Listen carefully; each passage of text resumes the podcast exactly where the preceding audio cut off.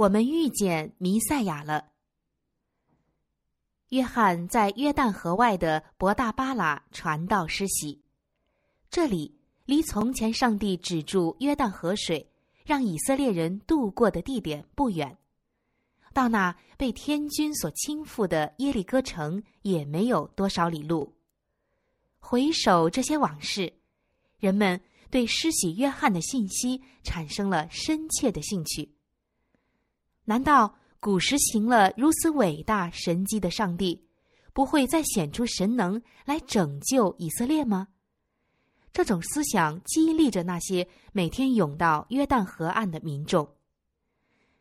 约翰的教训如此深入国人之心，不能不引起宗教领袖的注意。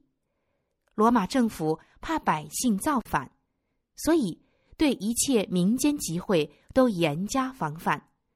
对每一点风吹草动，犹太当局都感到惊恐。约翰没有征得犹太工会的许可就工作，显然他不承认他们的权威。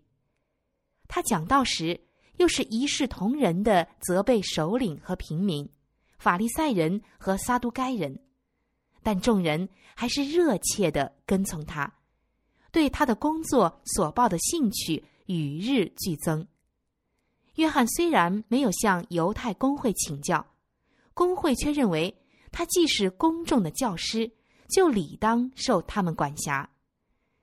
犹太公会议员是从祭司、国家领袖和教师中选出的，按常规。由大祭司担任主席，议员们并非都是苍颜老者，但必须年富力强，见多识广。不但要精通犹太的宗教和历史，而且要博学多识。议员必须无残疾，且有家室子女，因为这会使他们比别人更有感情，更具体谅之心。工会在耶路撒冷圣殿旁边的会议室里开会。当犹太国享有独立主权时，其工会是国家的最高法院，总揽政教大权。现在，犹太国虽隶属罗马，但工会在政治和宗教事务上仍发挥着强有力的影响。犹太工会对约翰的工作再也不能不闻不问了。有人记得撒加利亚在圣殿里得到的启示，这位父亲的预言明明指出他的儿子要做弥赛亚的先驱。三十年来的动荡和变迁，使这些事大部分已被遗忘。现在约翰的工作轰动了全国，他们就又想起这些事了。以色列很久没有先知兴起。这样的改革运动也很久没有见过了。这认罪的号召新奇而又耸人听闻，领袖中有许多人不愿听约翰的劝诫和责备，唯恐受了感动，就把自己生活中的种种隐秘泄露出来。但他的讲论却直言弥赛亚的来临，人人都知道。但以理预言弥赛亚降临的七十个期已届期满，举国上下都热切的期望在那可盼已久的国中分沾一份光荣。这么一来，工会就不得不尽快对约翰的信息表明或支持或拒绝的态度了。这时，工会在民间的势力已日渐衰落，如何保住自己的地位？已经成了会员们必须考虑的严重问题。他们希望得出个结论，就派了一个由祭司和立位人组成的代表团，到约旦河边去会见这位新兴的教师。代表们到达时，一大群人已在那里聚集听约翰讲论。傲慢的拉比们道貌岸然，昂首阔步而来。希以博得民众的敬意和先知的尊重，人们肃然起敬，慌张的给他们让路。于是，这些金玉其外的大人们，气派十足的站在旷野先知面前，傲慢的问道：“你是谁？”约翰知道他们的意思，就回答说：“我不是基督。”这样，你是谁呢？是以利亚吗？我不是。是那先知吗？不是。你到底是谁？叫我们好回复差我们来的人。你自己说你是谁？我就是那在旷野有人声喊着说：“修直主的道路。”正如先知以赛亚所说的。约翰所引的是以赛亚美妙的预言。你们的上帝说：“你们要安慰安慰我的百姓，要对耶路撒冷说安慰的话。”又向他们宣告说：“他指定的日期已满了，他的罪孽赦免了。”有人声喊着说：“在旷野预备耶和华的路，在沙漠地修平我们上帝的道。一切山洼都要填满，大小山冈都要削平，高高低低的要改为平坦，崎崎岖岖的必成为平原。耶和华的荣耀必然显现，凡有血气的必一同看见。”古代。国王到不常去的地方巡视之前，要先派出一个先遣队，在王撵之前削平高地，填满山洼，以确保国王一路平稳，毫无障碍。先知用此说明福音的工作：一切山洼都要填满，大小山冈都要削平。当上帝的灵用神奇感化力触及人心时，骄傲就要被降卑，属世的享乐、地位和权势就都显得毫无价值。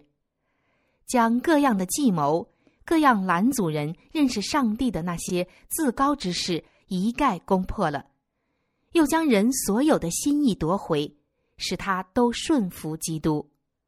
于是，原来不被重视的谦卑和自我牺牲的爱，就要被彰显为无价的美德。这就是福音的工作，约翰所传的信息就是其中的一部分。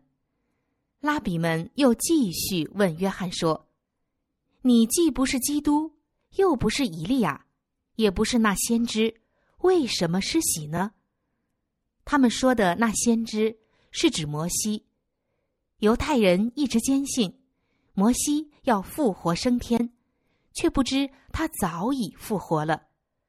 当施洗约翰开始传道之时，许多人以为他或许就是复活了的摩西，因为他对预言和以色列的历史都有透彻的认识。他们也相信，在弥赛亚降临之前，以利亚必要亲自显现。约翰的答复是针对这种期望的，但他的话却含有更深的意义。耶稣后来这样论约翰。你们若肯领受，这人就是那应当来的以利亚。约翰富有以利亚的心智和能力，他的使命也与以利亚的相似。如果犹太人接受了他，这番工作就必成全在他们身上。他们既然不接受他，那么对于他们，约翰就不是以利亚，他的使命也就无法实现在他们身上。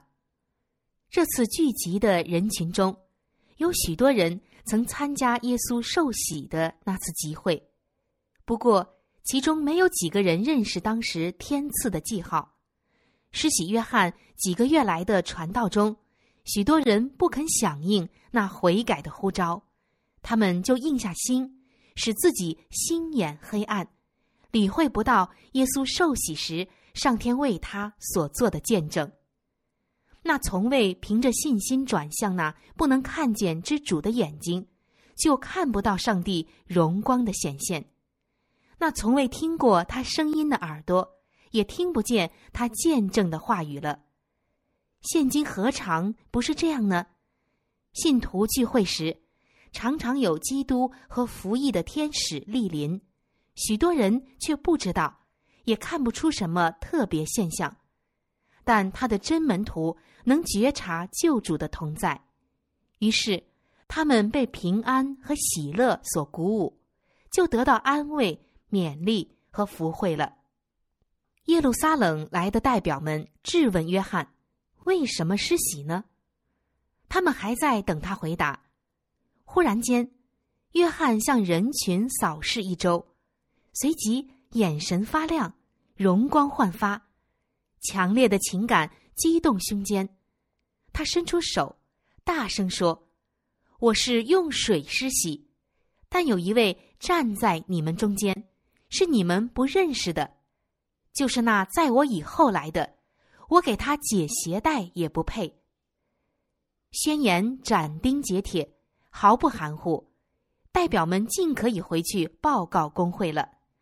除了那应许已久的救主以外，这话不能用在任何其他人身上。弥赛亚已经来到众人中间，祭司和领袖们惊异的环顾四周，想找出约翰所指的人，但在众人之中，他们无法认出他来。在耶稣受洗时。约翰称他为上帝的羔羊，新的亮光照明了弥赛亚的工作。先知想到以赛亚的话，他像羊羔被牵到宰杀之地。在以后的几个星期里，约翰用新的眼光研究有关祭礼的预言和教训。他还未辨明基督工作的两个阶段：做受难的牺牲和做得胜的君王。但已看出，基督的降世具有更深的意义。祭司和民众却未曾认清这一点。那时，约翰看见耶稣从旷野回来，跻身于众人之中，就满心希望他向众人显出凭据，亮明他真实的身份。他急切的等着救主宣布他的使命，但耶稣却没有发言。也没有显出证据来，对施洗约翰的宣告，他没有做任何表示，只是砸在约翰的门徒中。对于自己特别的使命，耶稣并不显示外在的证据，也不愿引人注目。第二天，约翰见耶稣走来，有上帝的荣光降在他身上，先知就伸手宣告说：“看哪！”上帝的羔羊，除去世人罪孽的，这就是我曾说，有一位在我以后来，反成了在我以前的。我先前不认识他，如今我来用水施洗，为要叫他显明给以色列人。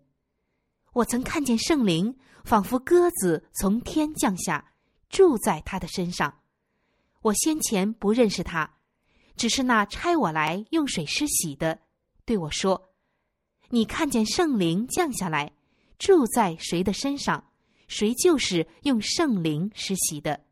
我看见了，就证明这是上帝的儿子。这就是基督吗？”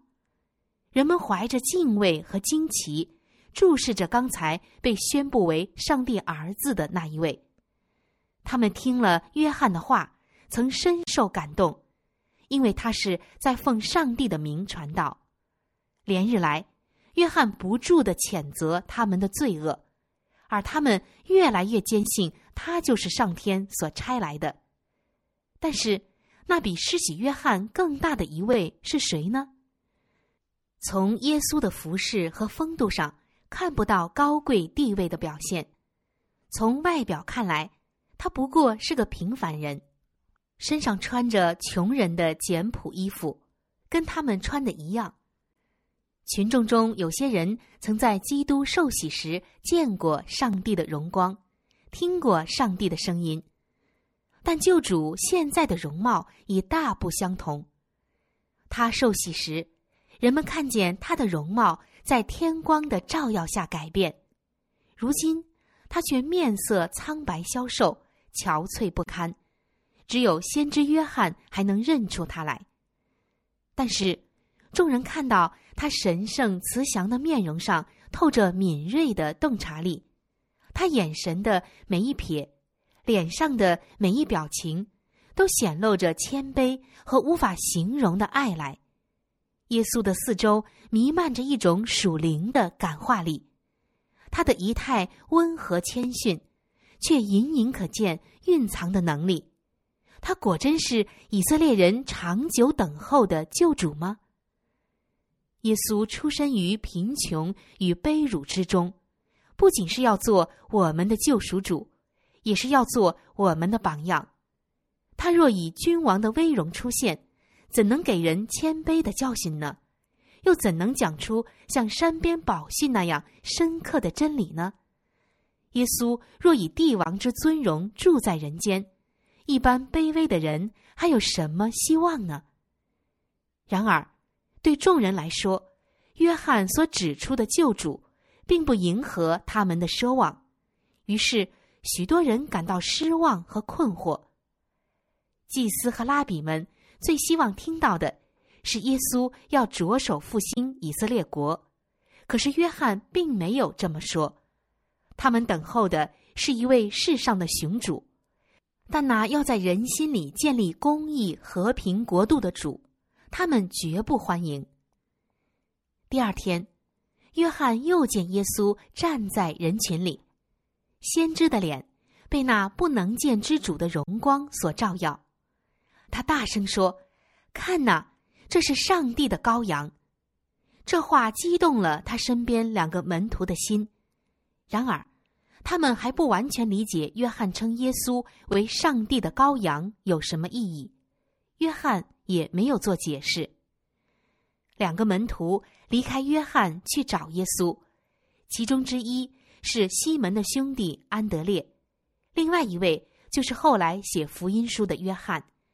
这是基督的第一批门徒，他们心不由己的跟随了耶稣，渴望同他谈话，但又羞又怕，心中只有一个问题：这就是弥赛亚吗？耶稣知道这两个门徒跟在身后，他们是他传道的第一批果实，神圣的教师心怀喜悦，因他的恩惠得到了他们的响应。但他只是转过身来问他们说：“你们要什么？”他要让他们自己选择是回去还是说出心中的愿望。他们只有一个目的，他们的思想中只有耶稣。于是说：“拉比在哪里住？”路旁匆匆的会晤不能满足他们的心愿，他们渴望与耶稣独处。坐在他脚前听他讲话，耶稣说：“你们来看。”他们就去看他在哪里住，这一天便与他同住。如果约翰和安德烈也像祭司和首领们那样心怀不幸，就不会坐在耶稣脚前受教，反而要以批评者自居，来评断他的言论了。许多人。就这样丧失了最宝贵的机会。但这第一批门徒不是这样，他们听了施洗约翰讲道，就响应了圣灵的呼召。现在他们认出了这位天国教师的声音，在他们听来，耶稣的话真是充满了青春、真理和美，有上帝的光华照在旧约圣经的教训上。真理五彩缤纷的体旨以新的光泽显现。人必须兼有痛悔、信心和爱心，才能领受上天所赐的智慧。那由爱而生的信心，就是知识宝库的钥匙。凡是有爱心的人，都认识上帝。门徒约翰是个认真、有爱心、热烈而多思的人。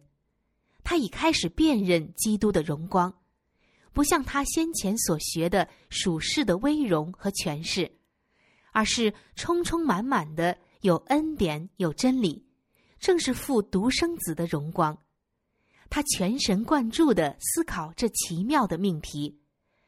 安德烈想将充满心中的喜乐分给别人，便去找他的哥哥西门，对他说：“我遇见弥赛亚了。”西门也曾听过施洗约翰讲道，现在听了弟弟的话，就赶紧来到救主面前。基督的眼睛注视着他，洞察他的品格和他的一生，他那易于冲动的性格，他的仁爱、同情的心怀，他的志向和自信，以及他的犯罪、悔改、工作和殉道的历史。救主说：“你是约拿的儿子西门，你要称为基法。”又次日，耶稣想要往加利利去。遇见菲利，就对他说：“来跟从我吧。”菲利顺从了这个命令，也立刻成了为基督工作的人。菲利招呼了拿但业。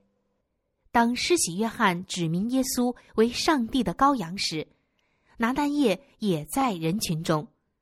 他看见耶稣的形象，就失望了。这个劳苦贫穷的人，难道就是弥赛亚吗？然而，拿但业下不了决心拒绝耶稣，因为约翰的信息已经折服了他的心。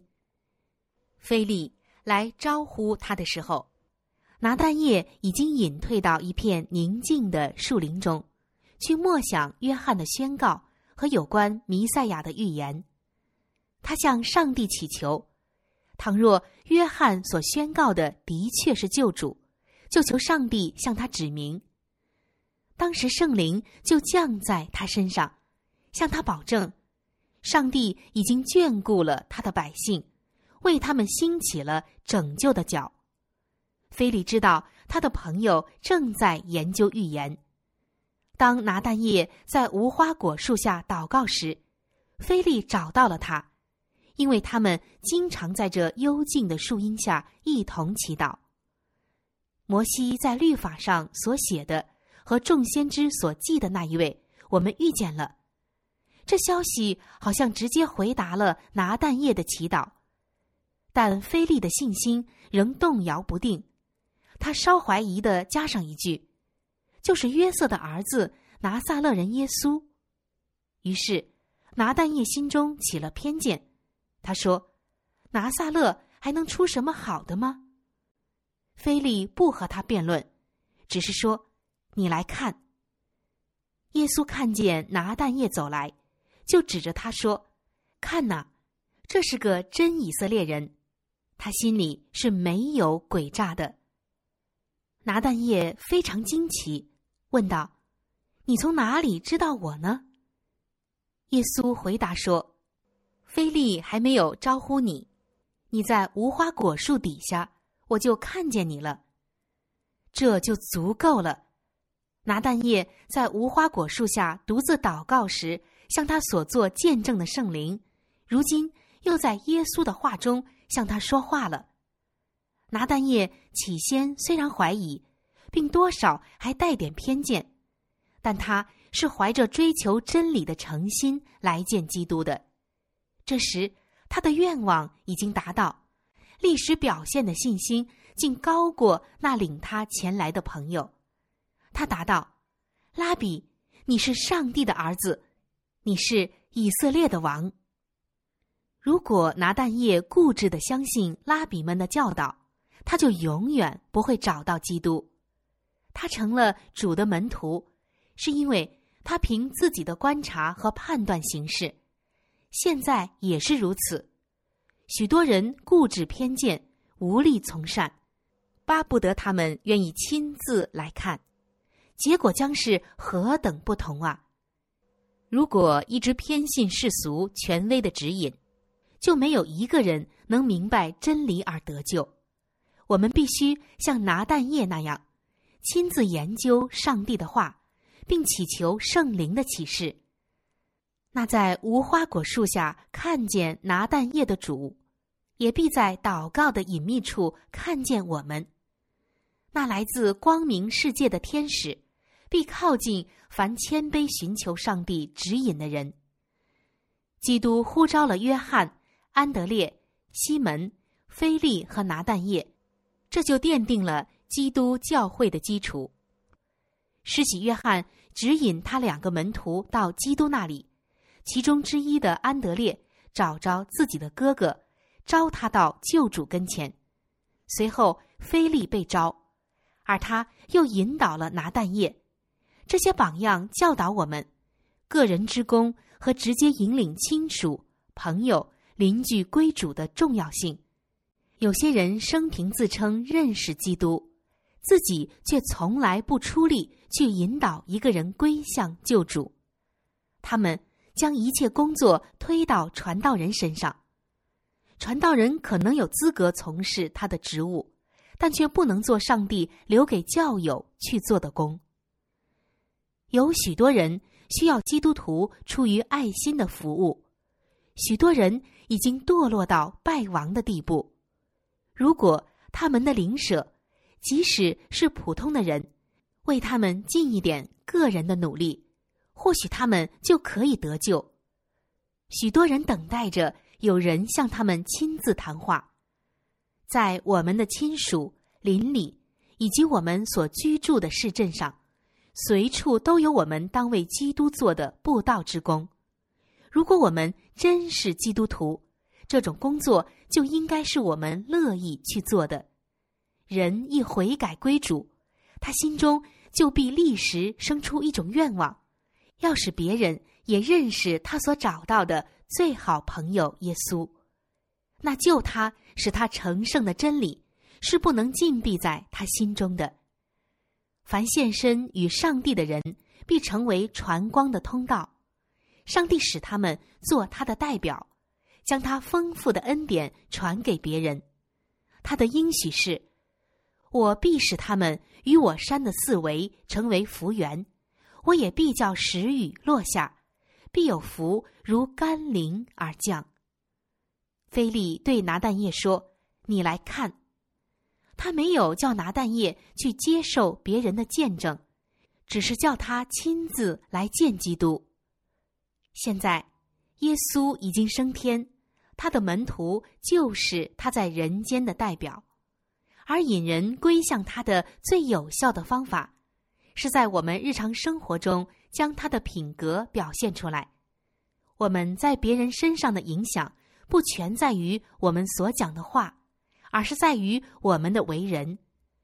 对于我们的理论，世人或许要反对争辩；我们的劝告，他们或许会拒绝。但是，一种无私之爱的生活，却是他们所不能反驳的论证。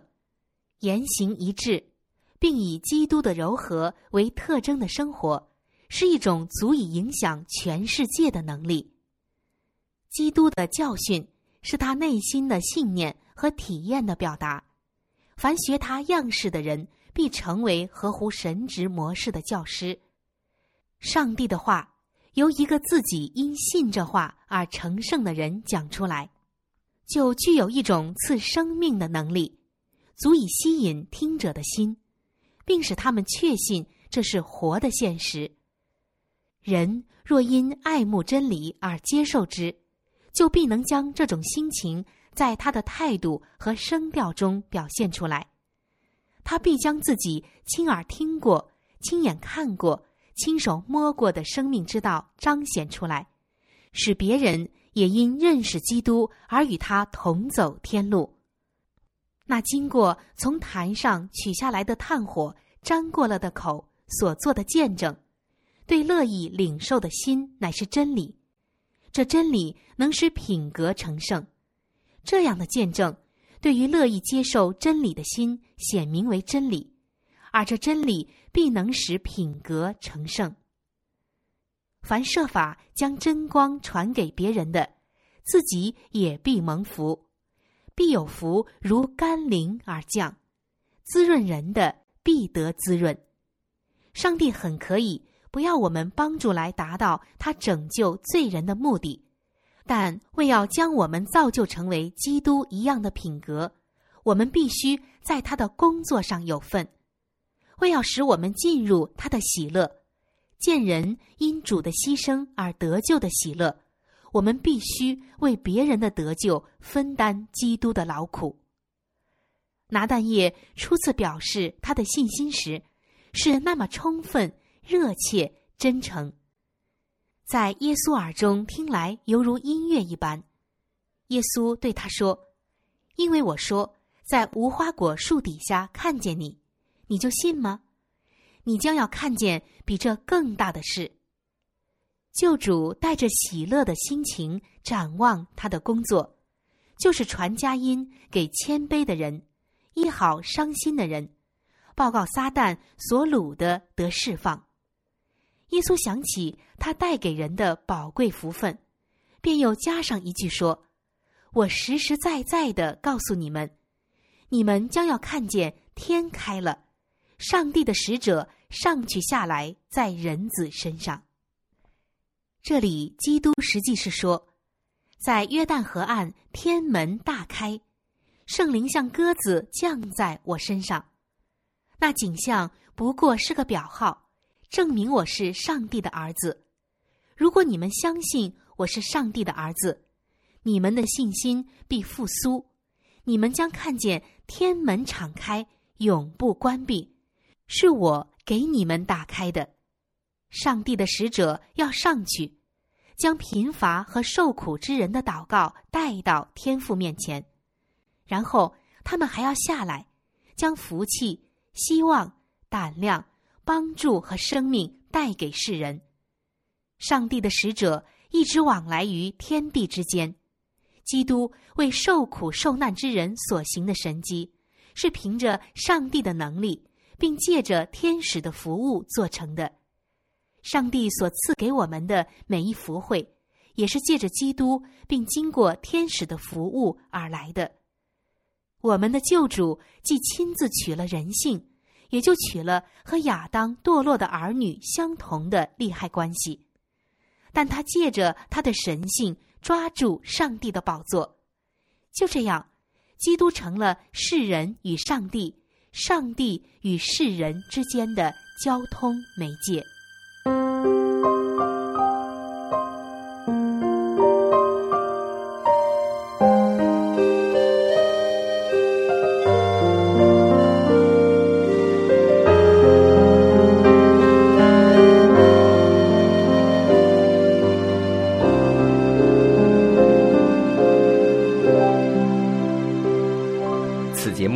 巨响媒体为您精心呈现。若想收听更多节目，请您浏览 www. 到 loudvoicemedia. dot com。